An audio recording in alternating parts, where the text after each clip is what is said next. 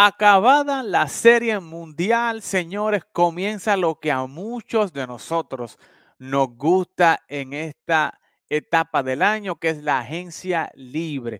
Ver estas novelas desarrollándose, a dónde va cada uno de estos agentes libres, señores, es lo más entretenido que puede haber en este invierno. Además, Edwin Díaz sorprende al mundo con un contrato histórico y se convierte en el relevista mejor pagado en la historia de las grandes ligas, señores, y Barry Bonds, Roger Clemens, Palmeiro, con otra oportunidad de llegar al Salón de la Fama. Eso y mucho más lo discutimos hoy aquí en Fogueo Deportivo.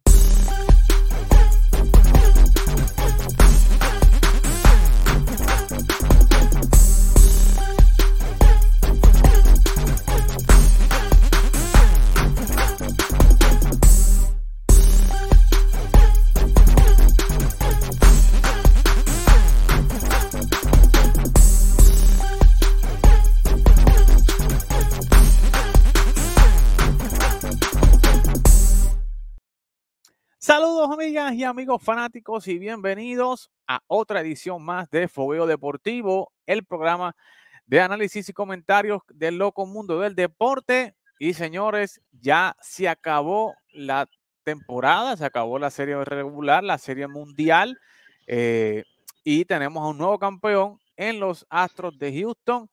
Eh, señores, un gran año, una gran serie mundial, una gran temporada y ganó el mejor equipo, ¿verdad? E, el equipo de los Astros que había dominado durante toda la temporada. Tuvieron sus altas y sus bajas en la postemporada, pero eh, dominaron, ¿verdad? Eh, en el momento que tenían que dominar con un gran cuerpo monticular, un gran picheo. Eh, y lo más increíble, JR, ganaron sin José Altuve estar bateando completamente. Jordan Álvarez apareció solamente en ese último partido. Eh, básicamente, ¿verdad? E, en ese último juego, Julie Gurriel no estaba en, partido con un Trey Mancini que se fue con un solo hit en 22, 23 turnos. Eh, básicamente sin su core ofensivo a todo vapor, o sea, simplemente a base de buen picheo y un buen bullpen. Así que lo que nos da a entender, Jaya, es que eh, nuevamente el bullpen da resultado en la postemporada. Nuevamente, tener un buen bullpen, saberlo manejar, saberlo utilizar, eh, pues buena, buena clave para ganar lo que es la Serie Mundial. Jayer, saludos, bienvenido acá, ¿cómo te encuentras? Estamos bien, este, emocionados y medios asustados después de haber visto la conferencia de prensa de fin de año que hacen los Yankees, pero hay, hay que tener, eh, eh, verdad, de esperanza vive el pobre, así que hay que tener esperanza. Eso es así, saludito a Tani Talavera, que está frío ya en Colorado, fiel con nosotros acá el Tali, Robert Santiago, dice que se acabó el MLB y mientras está la novela de los cambios, la NBA está activa. Eso es así, está eh, fanático del Magic, allá con Pablo Banquero y todo el corillo. Eh, Alex Martínez también está con nosotros, así que dele like, dele compartir, señores. Próximamente va a estar entrando Elder, que todavía está borracho, señores, de la, de, la celebración, señores, eh, de los Astros de Houston. Hoy estaban en eh, celebración en la parada de eh, celebración. Así que nuevamente felicidades a Joe Espada, a Alex Intrón, a Martín Maldonado, a Cristian Vázquez.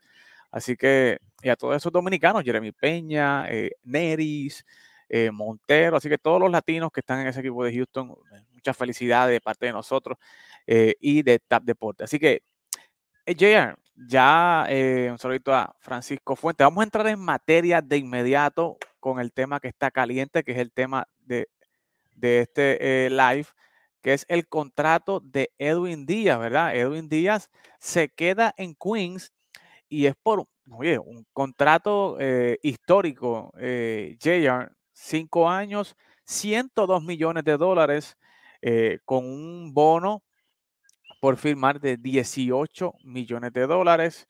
Tiene una opción de salida en el tercer año.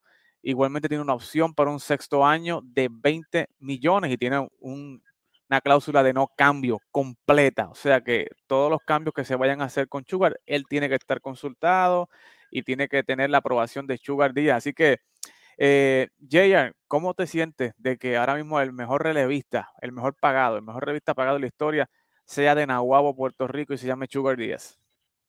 Bueno, un orgullo increíble que este hombre que se ha fajado por tantos años y tuvo sus momentos de que la fanaticada de los Mets no, no veían ese talento que él tenía. Eh, al fin lo pudieron ver en, eh, en todo su apogeo durante el año pasado y definitivamente que eh, todo lo que ha, ha, hecho ha llegado a este, culmina en este momento de ese contrato que es más que bien merecido. Honestamente, no hay persona que yo pueda entender de, de, de los que nos representan a nosotros, de los puertorriqueños, que se haya ganado tanto, por lo menos en mi parte, ese cariño, como para yo decir, mano, de verdad, de verdad, orgullo, me alegro mucho por el contrato. Me hubiese gustado que fuera la otra NY, claro está, pero no fue la otra NY, pero de cualquier manera estoy feliz de que, de que consiguió y pudo tener ese contrato y romper ese récord, que es bien importante. Eh, obviamente eso se queda en la historia hasta que no venga el próximo. Definitivamente, y yo creo que eh, tú diste en el clavo, o sea, hoy es un buen día para, eh, o ayer, ¿verdad? Era un buen día y hoy para sentirse orgulloso de ser puertorriqueño, ver, ¿verdad? Que un boricua desde Nahuabo, Puerto Rico, pasó, ¿verdad? Una familia humilde, pasó trabajo, yendo por el camino difícil, eh, y hoy lo vemos, ¿verdad? Teniendo éxito, triunfando en las grandes ligas y triunfando en uno de los mercados más difíciles, que es el mercado de Nueva York.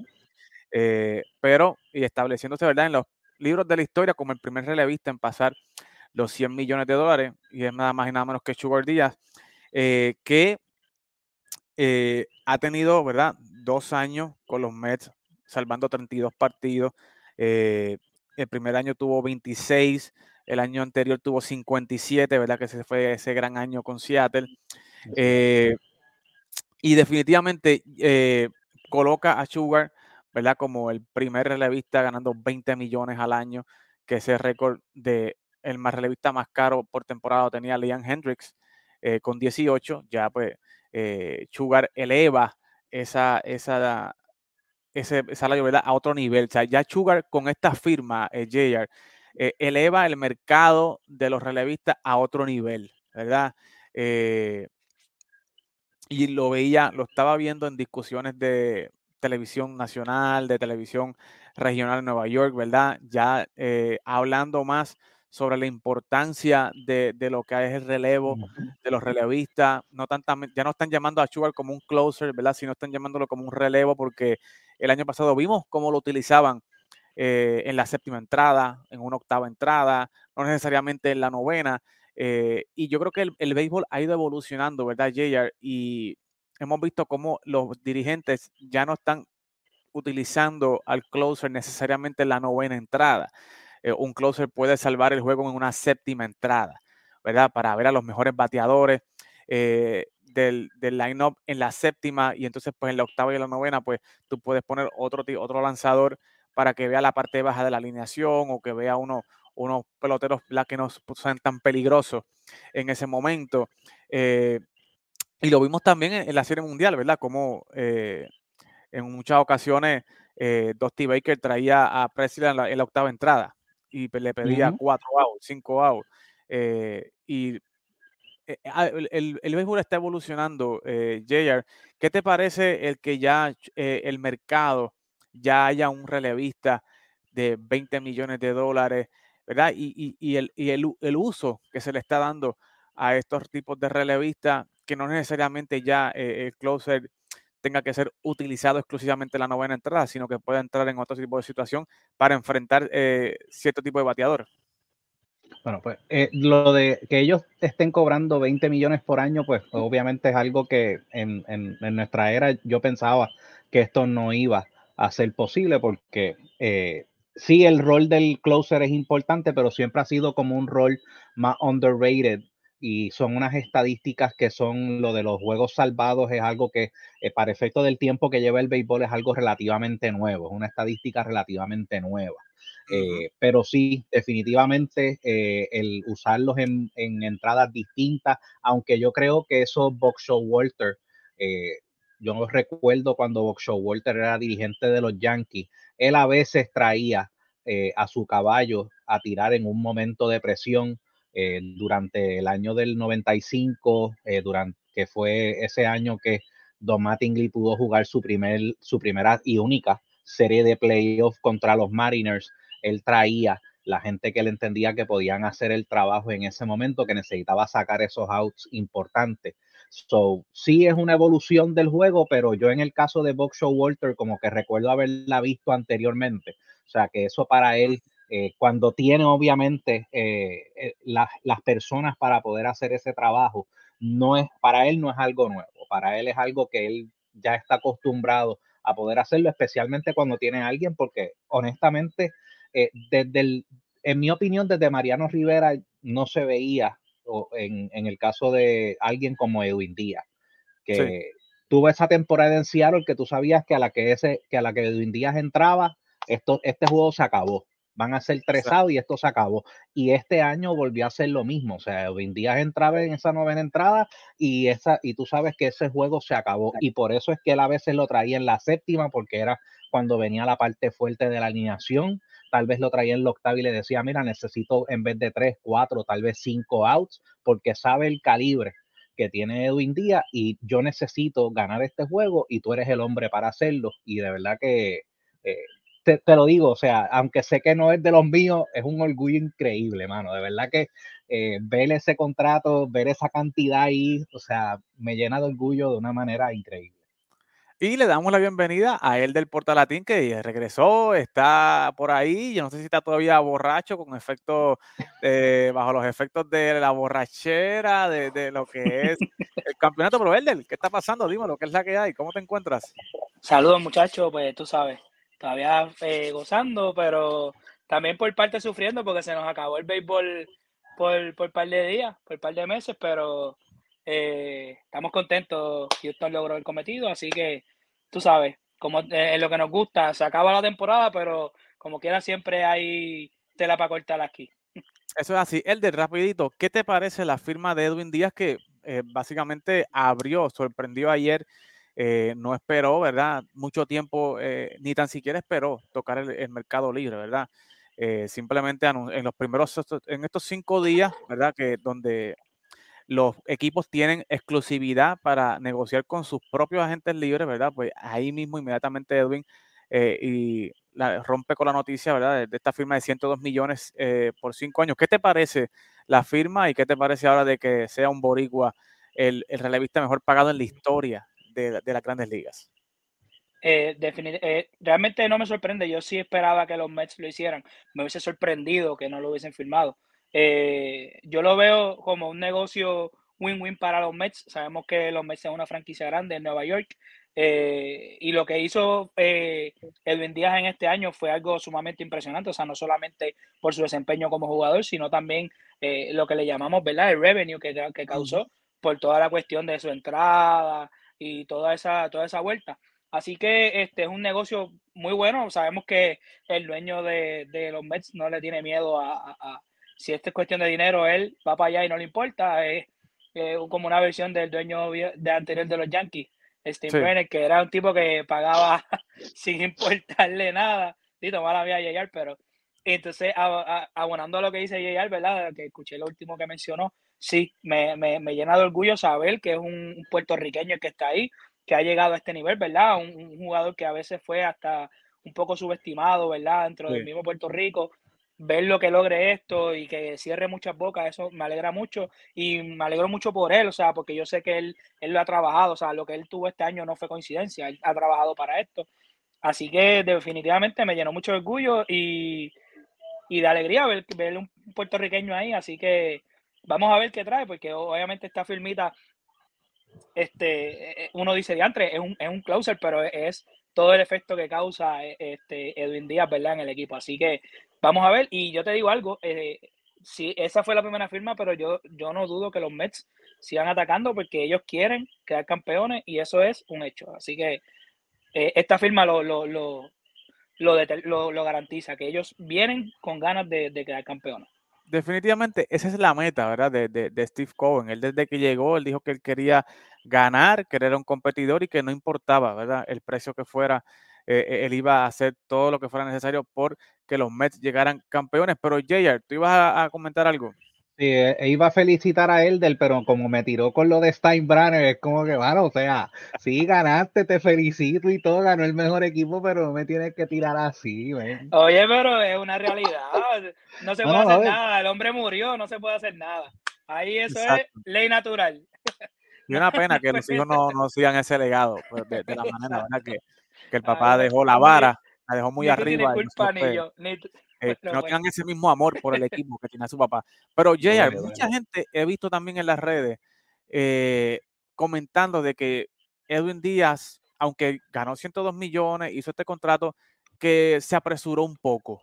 Yo creo que, que, mucha gente he visto en las redes como que, mira, se apresuró un poco, no, no, no esperó a recibir ofertas de otros equipos, maybe podía recibir más dinero en el mercado o pudo haber, no sé, eh, llevado a los Mets un poquito más allá con otras ofertas de otros equipos, que pudo haber dejado dinero en la mesa si, si llegara a tocar la, agencia libre. ¿Tú crees que, fue mal negociante eh, Edwin Díaz o, tú crees que hizo lo correcto en, en, quedarse con los Mets con esa oferta de 102 millones?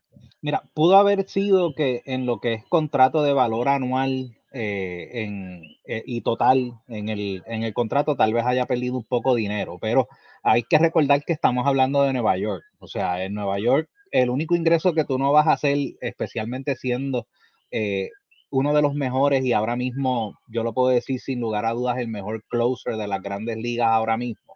Eh, tú puedes hacer otras cosas para poder compensar por esas cantidades y la realidad es que estás en la, la meca es Nueva York, la meca de la comunicación es Nueva York, así que eh, tiene todo eso a su alcance para si es necesario él alguna cantidad adicional, pues él poder hacerla de alguna otra forma y que no sea con el contrato, con el valor de su contrato. Y eso es algo que nosotros tal vez no lo vemos en este número, pero es una, es algo que obviamente pues él lo toma en consideración. O sea, me, me quedo aquí o me voy tal vez a otro equipo que me van a pagar más, pero la gente no va a escuchar de mí, solamente van a escuchar de mí en ese equipo y en Puerto Rico.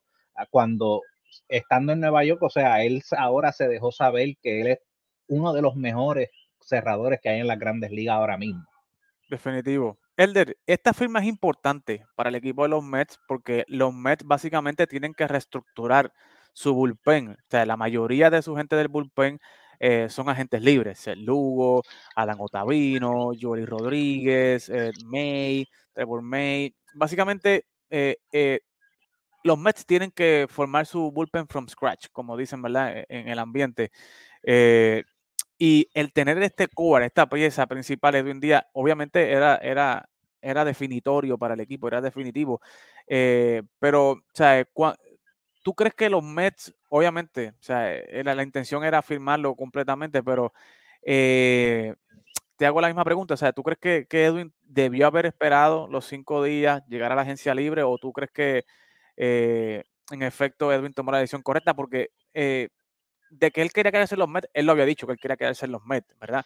Eh, y los Mets, pues obviamente tenían mucho interés en él, en los 102 millones, pero si tú hubieses sido Edwin Díaz, ¿verdad? Imaginémonos, ¿tú hubieses salido al mercado, probar el mercado o tú hubieses hecho lo mismo que hizo Edwin?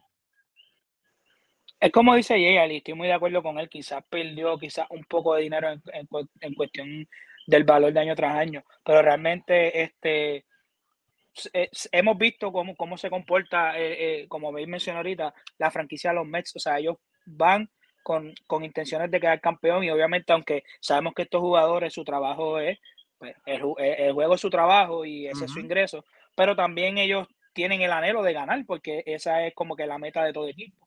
Entonces, este, yo pienso que no, no estaba mal, o sea, realmente sabe que está un equipo que está bastante bien confeccionado, que hay que seguir obviamente sumándole otras piezas, como bien tú mencionas, tenemos un Degron que se va y otro, ah, o sea, bueno, que se va, ¿no? Que, tiene, que cae la agencia libre y pues que pueden, pueden pasar muchas cosas, pero eh, este equipo está muy activo en, ese aspecto, así que yo entiendo que fue una buena decisión. Obviamente vemos aquí en esta, en esta gráfica la, diferencia grande en dinero, así que yo entiendo que no, no debe haber ningún tipo de problema y que él, él tomó para mí una muy, muy buena decisión. Quizá pudo haber experimentado, a ver qué otro equipo le ofrecía, pero realmente cuando tú estás en una franquicia que, que se aspira para ser ganadora, tú no vas a probar en equipos que sean, este, vamos a decir, eh, sotaneos o mediocres que quizás no tengan oportunidad, pues quizás mal dinero, pero te, es un talento que básicamente se pierde en ese equipo. Así que este, yo entiendo que fue una buena decisión. Sabemos que los Mets van a seguir haciendo firmas. Así que yo no tengo duda de que pues, fue una muy buena decisión. Definitivo. Y yo creo que, eh, como te dije, él ya había expresado que él quería quedarse allí. Los Mets estaban súper contentos con él. Eh, como dice Aníbal Candelaria, ¿sabe? los Mets han sacado miles de millones de, millones de dólares con ventas de camisa, con el show de la trompeta, auspicio. Eh, y lo habían hecho sentir bien a Edwin, ¿verdad? Y ya por fin Edwin se está sintiendo bien en el mercado, se siente bien allí en Nueva York. Eh, y el hecho de que de la arrancando le hubiesen ofrecido 102 millones o, ¿verdad? 100 millones, pues yo creo que Edwin no tuvo objeción, ¿verdad? en, en, firmar y aceptar este contrato y se dice que los Mets van a ir detrás este invierno, detrás de su hermano, de Alexis Díaz. Así que eh, yo creo que esto también es un gran atractivo para Edwin quedarse, el, tener la, la, certeza de, que el equipo va a hacer nuevamente un intento por traer a su hermano, hacer esa dupla de los hermanos Díaz, maybe, eh, no sé, el show de la trompeta se extiende la octava entrada con la entrada de, de Alexis y él también. O sea, yo creo que hay muchos factores por los cuales Edwin eh, también eh, tomó en cuenta, maybe también su familia se siente cómoda en Nueva York, que eso también es una opinión que los jugadores toman en cuenta a la hora de firmar y escoger sus nuevos equipos. Pero para cerrar con el caso de Edwin, esto, Elder, voy contigo y después con Jayer. La firma de Edwin Díaz obviamente lleva el mercado de los relevistas a otro nivel, ¿verdad? Porque ya tú ves a un Edwin Díaz cobrando 102 millones, por ahí viene un Emanuel Clase, que me imagino que se va a ver en el, espejo de Edwin Díaz. Estos, estos relevistas como Héctor Neri, como Rafael Montero, como eh, otros relevistas que puedan estar en el mercado, eh, que sean buenos, que sean probados, ya no se van a conformar con, no sé, 40 millones, 50 millones, o van a estar pidiendo 60, 70 millones. Eh, así que Edwin, Edwin es un, es un, es el primero, ¿verdad?, que está abriendo la puerta para, para, para este tipo de, de, relevistas. ¿Cómo queda el mercado ahora, él de, los relevistas? Eh, ya teniendo un relevista con 20 millones y, cómo queda el mercado de, de, los abridores, porque ya cuando tú tienes un closer que cobra 20 millones, pues definitivamente el abridor no va a cobrar 20 millones, no se va a conformar con 20 millones cuando tú tienes un tipo que por tres outs te cobra 20. O sea, el de cómo queda el mercado de los, de los, de los relevistas y luego, Jerry, cómo a, juicio tuyo queda el mercado de, los abridores. Dímelo, Elder. El ese no. Ah, ahora sí, ahora sí, ahora sí, ahora sí, discúlpame. Este, pues obviamente queda, eh, esto yo lo puedo comparar, ¿verdad? Con casos como fue el de Mike Trout, Fernando Tati, contratos tan grandes de mucho dinero, obviamente abren una, crean un precedente y los jugadores que se vean con un buen desempeño, pues como tú bien mencionas, el mismo Manuel Clase, que fue un gran closer este año, eh, van a querer contratos así. O sea, esto abre, esto abre la ventana para que eso suceda. Eh, que los jugadores quieran obviamente dar un mejor rendimiento y tener años buenos para poder aspirar a tener contratos así. Así que definitivamente esto eh, abre la, puerta para que eso suceda. Eh, lo hemos visto como pasó con Carlos Correa, que ya hemos visto el valor de los campos cortos, cómo se le está pagando, pues yo quiero algo así también, y así mismo pasa con todos los jugadores. Maestrao, un outfielder, obviamente sabemos que Maestrao es un caso aparte, un tipo que, que, está a otro nivel. Pero eh, pues los, jugadores buscan, o sea, al, tener e, eso ya como, como, una, como la vara para medir, dicen, no, no, yo tengo un año bueno, yo quiero eso. Yo quiero eso mismo porque yo me lo, yo me lo merezco. si él lo tiene, porque yo no? Y lamentablemente es así, o sea, eh, vamos a decirlo y, ¿verdad? Suena un poco fuerte, pero se le ha faltado el respeto al dinero, lamentablemente. Así que, pues, eh, esto va a suceder como ha seguido sucediendo en todos estos últimos años, va a seguir sucediendo y más ahora en ese aspecto que abre esa ventana contra los, con los closers, pedir eh, si juegan bien, voy a pedir dinero. JR, ¿cómo queda el mercado de los abridores? Porque ahora mismo vemos que los Mets le dieron 43 millones a Scherzer. Se dice que DeGrom está buscando eso mismo, alrededor de 40 millones. Rodón está buscando 30, 32.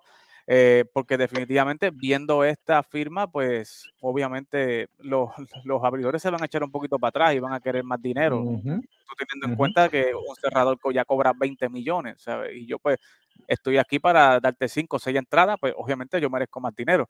¿Cómo queda ese mercado de los abridores a cuenta a, tu juicio? Pues definitivamente, eh, obviamente los abridores van a decir si Edwin vale 20 por tirar tres entradas cada ciertos días, porque no necesariamente va a ser todos los días. Yo que te, te, voy, a, te voy a dar una salida cada cinco días, yo quiero 30, 35 millones al año. Eh, obviamente, eh, en mi opinión, esto ya sería, estamos hablando de los Carlos eh, Rondón de la vida, o sea, no estamos hablando de, de tal vez alguien que esté un, un mid-tier de lo que son los iniciadores porque honestamente, eh, y, estoy y estoy en parte de acuerdo con él del de que esto ya pues se ha, se ha perdido el respeto del dinero. Eh, obviamente, mientras más los jugadores ven que las la franquicias siguen haciendo más dinero, pues yo obviamente voy a querer mi parte porque yo soy el producto. O sea, el producto realmente, quien trae a la fanaticada a sentarse en esos asientos somos nosotros no es el, no es el equipo. Sí hay personas que son fanáticos del equipo sin importar quién está en el equipo, pero ellos lo ven desde ese punto de vista. Pero estoy totalmente de acuerdo que, digo, yo no sé si de Grom llegue a cobrar lo que está pidiendo. Yo, en mi opinión, pues eso ya, esa cantidad.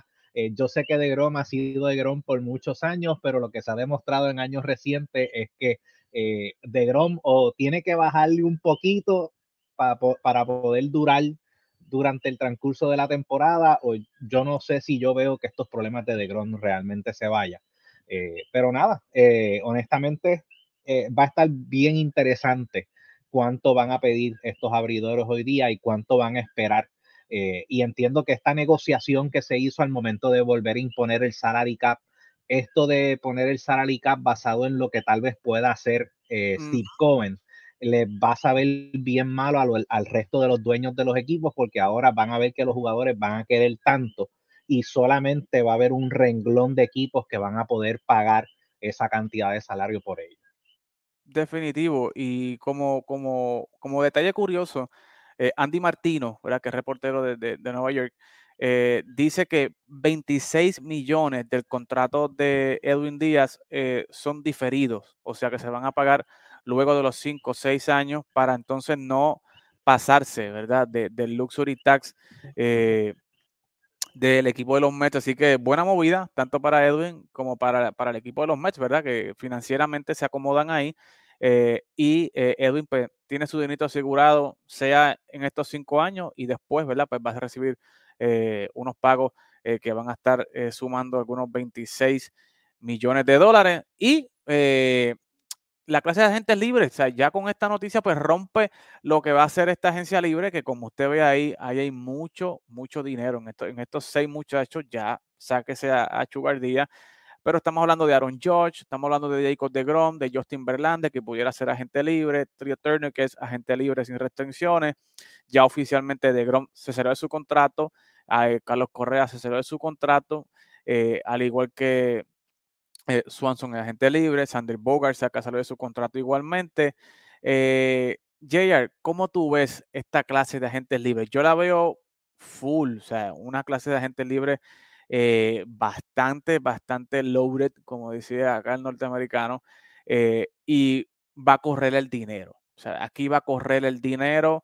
si usted pensaba que el año pasado corrió el dinero con Corey Seager, con los Marcus Semien, con los Trevor Story, con los Javi Baez. Señores, este año yo creo que va a sobrepasar lo que pasó el año pasado. Yo creo que eh, Tria Turner va a recibir 300 plus, yo no tengo duda de eso. Eh, igualmente, Aaron George va a recibir 300 plus, yo no, yo no tengo tampoco duda de eso. Y Carlos Correa, por más que usted lo quiera o lo odie o lo que sea, se ha juntado la, tormenta perfecta para él recibir el contrato que él quiere, ¿verdad? Él, tiene el estatus, tiene los números y tiene la gente libre, el mejor agente, discúlpeme, que tiene las grandes ligas, señores, y tiene el tiempo, ¿verdad? El año pasado el tiempo le jugó en contra, la huelga, Eh, pero este año con el tiempo completo, con el agente, con el mejor agente que tiene el béisbol y él, que es un gran producto, yo creo que él va a recibir el contrato que él quiere. Jared, ¿cómo ves la agencia libre ahora con, con todo esto? Y sin mencionar, ¿verdad? A los Duancy Swanson, a, los Chris Bassett, a los Sean Manea. O sea, hay mucho, mucho material en la agencia libre este año. Hay mucho, mucho movimiento. Eh, y Cristian Vázquez, Martín Maldonado, o Pérez, o sea, todos estos muchachos van a estar en la agencia libre. Eh, Nathan Iovaldi, wow. O sea, en fin, un montón de gente. ¿Cómo ves la agencia libre eh, a lo que ya se conecta? Elder, ¿cómo ves esta agencia libre eh, de cara al 2022? No, definitivamente va a estar sumamente activa. Eh, yo pienso, este, el año pasado no, entendíamos muy bien, ¿verdad? La decisión que tomó Correa, pero este, este año vemos, o sea, que él está bien asesorado porque está bien, no firmaste el año pasado por quizás lo que querías, pero este año lo puedes conseguir porque sigue habiendo este ¿verdad? Eh, el, ¿Cómo se dice? La, marea sigue llena de muchos peces, muchos peces gordos para pescar, y tú estás entre ellos. O sea, están los Triatornel, Sander Bogarts que salió de su contrato, está eh, varias opciones, o sea, tienes muchas opciones de campo corto y tú eres uno de ellos. Así que eh, este año, ¿verdad? Quizás puede conseguir lo que, lo que más desea. obviamente, los casos como Verlander, como de Gron, son pitchers que también van a ser muy solicitados yo sé que el mismo de eh, siendo de Houston, va a aspirar a, dinero porque eh, yo estoy casi 100% seguro que va a ganar el Sayón. Entonces, a su edad, gana un Sayón, viene de ganar en la Serie Mundial, eh, pues tú sabes, son muchos factores que se juntan, que él va a pedir, yo estoy bien seguro que va a pedir dinero. Eh, Aaron George con su temporada de MVP, que eso no hay forma de, de, de cómo describirlo porque ha sido un año de ensueño, yo diría. O sea, ah, va, a estar, va a estar bien, bien, bien reñido. Y ahorita ya mencionó algo que es bien importante y hay que tenerlo bien en consideración. Que no, no todos los equipos tienen quizás para firmar estos jugadores. O sea, va a mm. haber equipos que se van a distinguir porque pues quizás no han invertido tanto y ahora pueden hacerlo. O quizás son franquicias enormes que tienen chavos ahí para votar pero no todo el mundo puede aspirar quizás a jugadores como estos, quizás a uno y ya se comprometen demasiado. Así que va a estar bien interesante lo que va a suceder aquí. Y así que vamos a ver, pero va a estar, va a estar color de hormiga brava. definitivamente, JR, te pregunto, de toda esta clase de agentes libres, ¿cuál para ti va a ser el, storyline o, o, el jugador que tú vas a decir, wow, yo estoy bien pendiente a lo que va a pasar con fulano? Eh, porque hay mucho, o sea, hay mucha gente aquí, o sea, pero tú puedes decirme, Eddie, yo quiero, yo estoy bien pendiente a lo que va a pasar, qué sé yo, con George, con, con Turner o con Correa, o yo quiero ver qué va a pasar con DeGrom. O sea, para, en, a juicio tuyo, ¿cuál tú crees que es esa, esa historia o ese jugador que tú vas a estar bien pendiente en esta agencia libre? No, mira, eh, honestamente yo entiendo y no es porque sea, sea del equipo, de mi equipo de los Yankees, yo entiendo que el trendsetter para efecto de los contratos en esta agencia libre va a ser Aaron George. Aaron George, cuando sea que Aaron George decida firmar, ahí entonces ya tú verás que va a ser como un dominó y todos los otros, todas las otras piezas que son agentes libres van a ir cayendo. Eh, ¿Por qué? Porque obviamente es él es el que se espera que sea el que más dinero eh, reciba de esta agencia libre y como él es el que se espera que más dinero reciba de esta agencia libre, especialmente con los rumores de San Francisco, que San Francisco está, supuestamente está diciendo que nadie lo va a superar a ellos en la oferta del contrato, eh, podríamos llegar a una cantidad exagerada de 400 millones y 10 años. O sea, que estamos hablando de mucho, mucho dinero.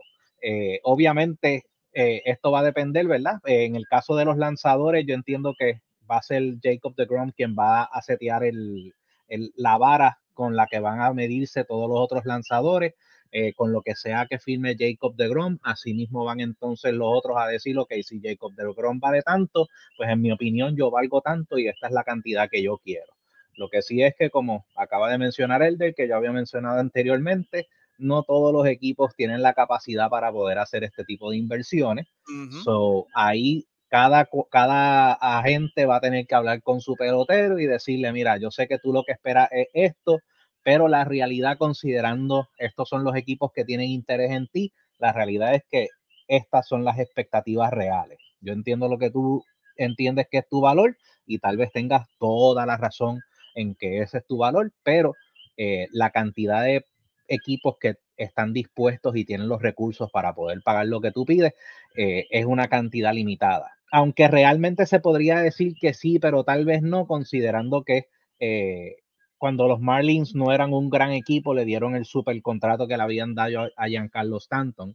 So puede ser que haya un equipo que haga, que haga algo similar y diga, yo, lo, yo le voy a dar el contrato, lo tengo por varios años, le doy la cláusula de que tú decides después a dónde te quieres ir, pero después de cierta cantidad de tiempo, como yo sé que no puedo pagar el contrato, pues se lo ofrezco a otro para que entonces el otro termine de pagarlo. Definitivo, y yo creo que, que, que precisamente sobre lo que iba a hablarte, eh, Elder, eh, para ti, quién es ese storyline que tú vas a seguir, ese jugador que tú vas a estar bien pendiente y obviamente hay que estar bien, bien pendiente porque como dijo Elder y como dijo Jay, hay equipos que tienen el dinero para invertir, pero hay equipos que pueden estar en, temporadas pasadas, han estado recortando salarios, recortando salarios para precisamente este momento, ¿verdad? El año pasado vimos a un equipo de Seattle que no nadie esperaba que se llevaran a Robbie Ray y lo hicieron un equipo como Minnesota. Nadie esperaba que Minnesota se llevara a Carlos Correa por 35 millones y lo hicieron, ¿verdad? Invirtieron ahí en, Correa. Así igualmente, eh, no sé, un equipo como los Orioles, que se rumoró que le habían ofrecido 300 millones a Correa igualmente. Eh, y para de contar, San Diego, ¿verdad? Con ese contrato que le dieron a, a, Tati Jr. Pero, Elder, ¿qué, qué, qué storyline, qué jugador tú vas a estar bien pendiente eh, e, esta, esta, este invierno y que tú, estás, que tú estás más interesado en ver lo que pasa con ese jugador? Hoy, además de, obviamente, Verlander, por razones obvias, que es el lanzador de, de, mi equipo, de los Astros, eh, y obviamente tuvo un año espectacular. Me encantaría que si este es su último año, pues se cierre con Houston, ¿verdad? Sea, sea cual sea el resultado. Pero fuera de él, yo entiendo que para mí, eh, Carlos Correa, porque el mercado de campo cortos está este, tan, tan y tan fuerte este año también, igual que el año pasado, que va a ser bien interesante dónde va a terminar él. Hay equipos que también necesitan campo corto, por ejemplo, los mismos Yankees de AR necesitan un campo corto bueno y estelar. ¿Tú crees que no? yo creo que sí, necesitan uno bueno. Así que este, yo pienso que este es el momento y, y de hecho yo, yo espero que los Yankees estén sumamente activos en esta, en esta en este tiempo muerto porque hay muchas opciones. Pero para mí, este, ¿verdad? Antes de que de llegar, eh, para mí Carlos Correa es bien importante porque obviamente él ya no está en Houston, pero sí me gustaría que lograra este, conseguir ese contrato que él tanto busca. Sabemos que él, él tiene números, tiene, tiene experiencia, tiene la edad, tiene todo. Así que este, para mí ese es uno de los más importantes este año. Como bien mencioné, fuera de Verlander, que quisiera que se quedara en Houston. JR, ¿Iba a decir algo? Yo puedo dar mi predicción referente a lo que yo entiendo, porque ya los Yankees definitivamente no son el equipo que era cuando estaba el papá. Incluso el único año desde que el papá ya no era el dueño que se invirtió dinero en los Yankees fue el año que ganaron en el 2009. Después de eso, como que ha sido, vamos a poner estas piezas a ver si nos sale o no nos sale. Eh, yo honestamente entiendo que los Yankees van a hacer un push con tal de que se vea que ellos mostraron la mayor cantidad de interés en Aaron George que ellos entienden que es justa y razonable darle, pero si él no firma con los Yankees, ellos van a decir, ok, pues perfecto, no hay problema, vámonos entonces eh, con las opciones, con las otras alternativas que tengamos. No veo honestamente a los Yankees eh, firmen o no firmen Aaron George, yo honestamente no los veo estando dispuesto a dar un contrato tan grande, eh, porque ya ellos han demostrado que el interés de ellos no es eh, subir la nómina y tener dos tres jugadores que cobren más de 25 millones al año. Eh, aunque ellos en el caso de Giancarlo Stanton no están pagando la cantidad completa, no sé cuál es el Yoripari que ellos tienen montado, pero ellos se ha demostrado como que ellos están usando el, los 25 de Giancarlo Stanton como excusa de que no, es que no queremos tener tantos jugadores que, estén cobrando tanto. Eh, cuando ya le dieron los 35 a Garrett Cole, eh, yo entiendo que en el caso de, de, Aaron George, Aaron George no debería firmar con los Yankees por menos de 37 millones al año, un contrato que sea de 37 millones al año. Eh, simple y sencillamente porque basado en lo que ya pasó en la agencia, eh, digo, en la pretemporada anterior, esa oferta, como George reaccionó cuando salió la información, como que él, él tiene ese de esto de que fue como que una falta de respeto en su opinión. Pero eh, ya eso, pues obviamente, si en algún momento tomamos más tiempo para hablar de los Yankees y de todas las cosas que yo eh, entiendo que va a pasar con ellos, pues podemos hacer el, el análisis. No, definitivo. Y yo creo que uno de los jugadores, yo creo que para mí, más interesante es Correa, ¿verdad? Y estoy de acuerdo con Elder, eh, porque aunque veo en los comentarios, ¿verdad? Que hay gente que opina que no le van a dar el dinero, que... Señores, el mercado ha cambiado, el béisbol ha evolucionado, ya no se mira solamente los números tradicionales, ¿verdad? Y aquí se habla ya de proyecciones, se habla de un OPS ajustado, de un, de un WRS ajustado, se miden otro tipo de estadísticas, otro tipo de cosas, ¿verdad? Otro tipo de métrica, eh, donde ya el jugador pues no vale por realmente por si da 40 cuadrangulares o si impulsa 100 carreras, que es bueno, pero ahora los gerentes generales pues, se están dejando llevar por otro tipo de cosas, ¿verdad? Eh, por otro tipo de, de, de estadística y de proyección, y yo entiendo que Carlos Correa, viendo lo negociante que es Carlos y teniendo al mejor agente y con el tiempo suficiente para eh, poder negociar, eh, yo creo que sí, que va a haber un equipo que se va a lanzar y le va a dar el contrato largo y le va, a creer en, Carlos Correa. Puede ser los Phillies, que necesitan un, campo corto, eh, elite, y tienen a un Tom Drombosky ahí que no le, no le pesa para nada el bolsillo o un equipo sorpresa, pero yo creo que, Carlos se va a inclinar por un equipo contendor y yo velaría a, Jacob de Grom también igualmente. Eh, para mí esos son los dos claves, además de Aaron George, obviamente, eh, porque ya pues, Tria Turner es un jugador callado, se ve que él está buscando eh, algo para el East Coast, pero también no cierra la puerta con los Dodgers, pero yo no veo a los Dodgers dando tanto dinero por Turner. Eh, pero yo creo que el, mercado para Carlos Correa, Jacob de Grom y Aaron George pues va a determinar, como dice JR, va a ser la ficha del dominó que va a bajar eh, los demás jugadores. Elder. Sí, quería mencionar algo bien interesante de lo que mencionó ahorita JR, que es la vara que va a poner George, porque obviamente es probablemente que quede MVP este año. la firma de él va, va a ser la métrica de muchos jugadores. Pero la pregunta es, ¿se tardará en firmar? Habrá equipos que eh, vayan bien agresivos a él, porque eh, eso es otra, otra cosa. ¿Cuánto se tardará eh, esos jugadores que son este, los, ¿verdad? Los, principales en firmar para que entonces los demás puedan este, buscar negociar? Eso, ¿verdad? Hay que ver cómo eso va, va, va a suceder, porque, por ejemplo, Aaron Jones va a ser uno de los pescados grandes, pero hay que ver cuán agresivo van los equipos a firmarlo y por cuánto y cuánto tiempo se tarde. que eso, eso también va a estar bien interesante ver. Definitivo, definitivo. Así que, señores, va a haber mucha acción, mucha acción. Eh, y ya se está proyectando, como dije, que va a haber una, una, una gran, gran cantidad de dinero corriendo en esta agencia libre. Un equipo que usted tiene que velar, señores, y que yo estoy velando son los Texas Rangers. Yo creo que los Texas Rangers el año pasado invirtieron mucho en Corey Seager y en Marcus Simeon y yo creo que este año van targeting el picheo, ¿verdad? Yo creo que van targeting seriamente un Jacob de Grom, un Kershaw, un Bassett, un Nathan Eovaldi, van a invertir dinero. Y si van a tener, y si, tienen que sobrepagar, señores, yo creo que van a sobrepagar. Eh, un equipo que yo sé que, que, entiendo que pudiera ofrecerle 40 millones a DeGrom podría ser los Rangers, ¿verdad? Porque como dije la vez pasada, eh, el traer a Bruce Bochy eh, a la mesa nuevamente, de sacarlo del retiro, no es para traerlo a hacer un rebuilding. O sea, traer a Bruce Bochy es para ganar, como hicieron los Mets, traen a Bucho Walter y es para ganar. Eh, y yo creo que los Rangers va a ser un equipo que va a estar bien, bien activo en el mercado de, de lanzadores, al igual que de los closers.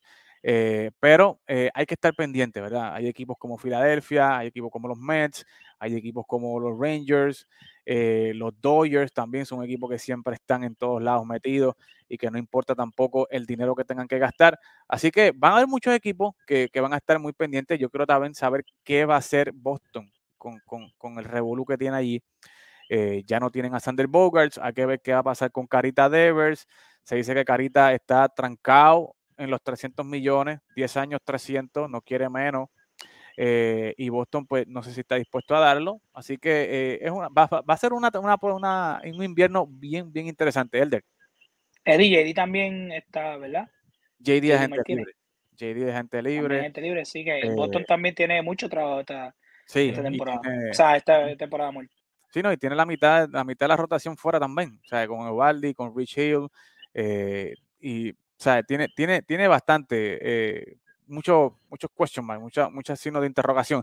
Pero para terminar, eh, señores, salió hoy, ¿verdad? Que este grupo de peloteros que usted ve ahí, Barry Bonds, Clemens, Palmeiro, Fred McGriff, Don Mattingly, Kurt Schilling, señores, van a tener otra oportunidad al bate para entrar al Salón de la Fama. Y es que el Comité de Veteranos este año va a estar eh, analizando, ¿verdad? lo que se llama la era contemporánea, que es de los años 80 hasta el presente. Eh, y este comité va a estar evaluando estos tipos de jugadores que se quedaron fuera en sus respectivas boletas, ¿verdad? En el caso de McGriff, eh, eh, Barry Bonds, Clemens, Chilling, ¿verdad? Pasaron sus 10 años, no llegaron al 75%. Y este comité es un comité de 16 personas, ¿verdad? Que es un comité más cerrado. Necesitan igualmente un 75%, que es alrededor de 12 votos. Y se van a estar anunciando los seleccionados a, a, Salón de la Fama del 2023 el próximo 4 de diciembre. Elder, ¿qué te parece esta, esta clase? ¿Cuántos chances tú le ves a jugadores como Barry Bonds, como Red Clemens, como Palmeiro, Chilling, este mismo Don Mattingly y, Fred McGriff? ¿Cuántos chances tú le ves, a, especialmente estos peloteros que están relacionados con sustancias, de entonces entrar al Salón de la Fama a través de este comité de veteranos que es más close y es más más, más restricto, ¿no? En ese sentido. De verdad que lo veo muy bien. Eh, eh, si, ¿verdad? la pregunta fue las posibilidades. Yo digo que son bastantes porque si están creando este comité es porque saben que hay material que merece estar en el Salón de la Fama.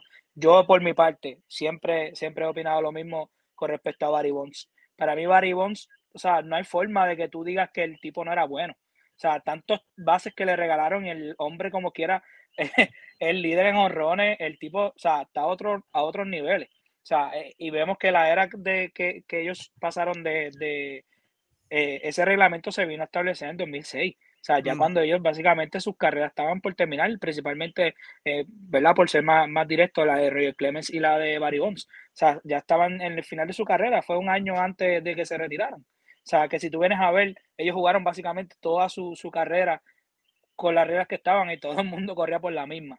Así que este, mi opinión es que Baribón de verdad para mí merece estar ahí y no hay forma de que él no esté porque es que para mí ha sido el mejor jugador que yo he visto en ofensivamente era una cosa salvaje. Cuando ese hombre se paraba en el plato no había break para nadie y el, el, el hype que creaba Barry Bonds en ese equipo de San Francisco era otra cosa. Así que para mí este, me alegra mucho escucharlo y principalmente por Barry Bonds, porque ah, de verdad que en mi opinión él tiene que estar en el Salón de la Fama.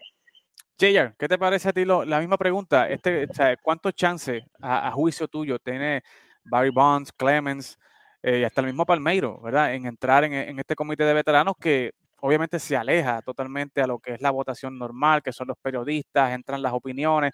Este comité, ¿verdad? Son de jugadores retirados, managers retirados, otro tipo de, de, de, entorno, ¿verdad? Es, el, es, el, comité evaluador de veteranos. O sea, ¿cuántos chances entonces tiene estos jugadores con ese comité tan pequeño y tan exclusivo de veteranos?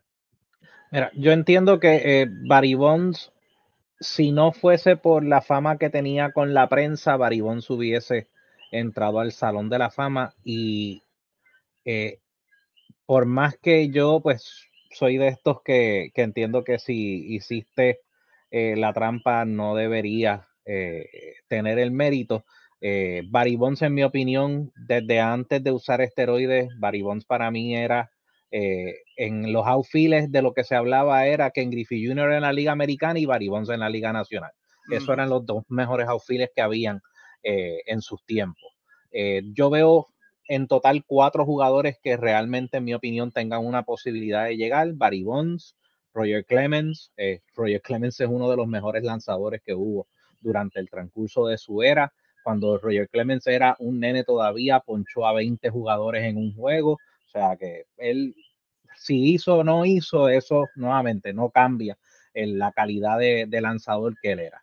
Don Mattingly, pues pueden decir que porque yo soy yankee es sentimental, pero honestamente Don Mattingly estuvo en el transcurso de la era de los Yankees, que los Yankees no eran nada, y Don mm. Mattingly era el caballote y no teniendo eh, quien lo vaqueara en la alineación, el tipo batió, creo que fueron como seis o siete juegos corridos cuadrangulares en, al, al, principio de una temporada, o sea que, y él era el capitán del equipo durante el transcurso de su carrera, y el otro es Kurt Schilling, que Kurt Schilling, si tú vas a hablar de momentos clutch de lanzar en postemporada, durante la temporada regular, si tú necesitas a alguien que te ganara un juego, Kurt Schilling era el hombre a hacerlo. Los otros cuatro, pues eh, tal vez podría pensar que maybe Fred McGriff y Dale Murphy, que entiendo que es el que está al lado de, Fred McGriff, eh, puede ser que tenga alguna posibilidad. Eh, Palmeiro, en mi opinión, honestamente no. Y Albert Bell, considerando que yo lo vi pasarle por encima como un tren a Fernando Viña en un día que estaba corriendo de primera a segunda, yo no creo que ese hombre pueda estar en el Salón de la Fama bueno, estaba dando fue muy bueno. ¿Cómo se rompe un doble play a la, a la vieja escuela?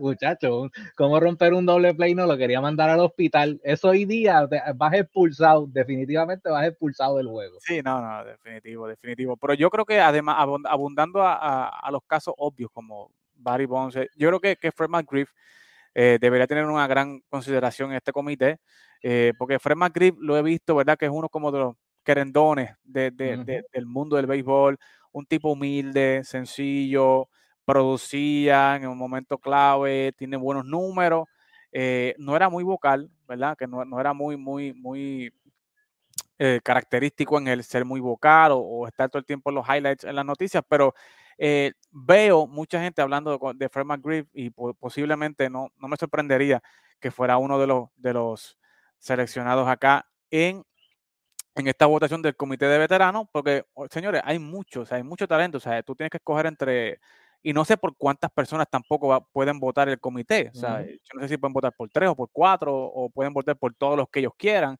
eh, pero definitivamente, ¿sabes? De esta lista, yo no sé, mínimo eh, seis para mí deberían entrar eh, al Salón de la Fama, incluyendo a Barry Bonds, Clemens, Mattingly, McGriff, Chilling, o sea, son serios candidatos y tienen un buen eh, material para hacerle eh, justicia a, esto, a estos tipos de, jugadores que no han entrado al Salón de la Fama por la votación de la boleta oficial. Y aquí en, en, los fanáticos, ¿verdad? Hablan del caso de Carlos Delgado, he visto mucha gente hablando de los casos de Juan Igor González, Bernie Williams, eh, y definitivamente, ¿sabes? Esto esto, estos muchachos también merecen, ¿verdad? Un trato eh, que se les juzgue, el comité de veteranos pueda ver eh, fuera de, del lente, ¿verdad? De, los periodistas, las opiniones que tengan de Carlos Delgado, de Igor González en ciertas partes de sus carreras por opiniones personales, ¿verdad? Y por creencias personales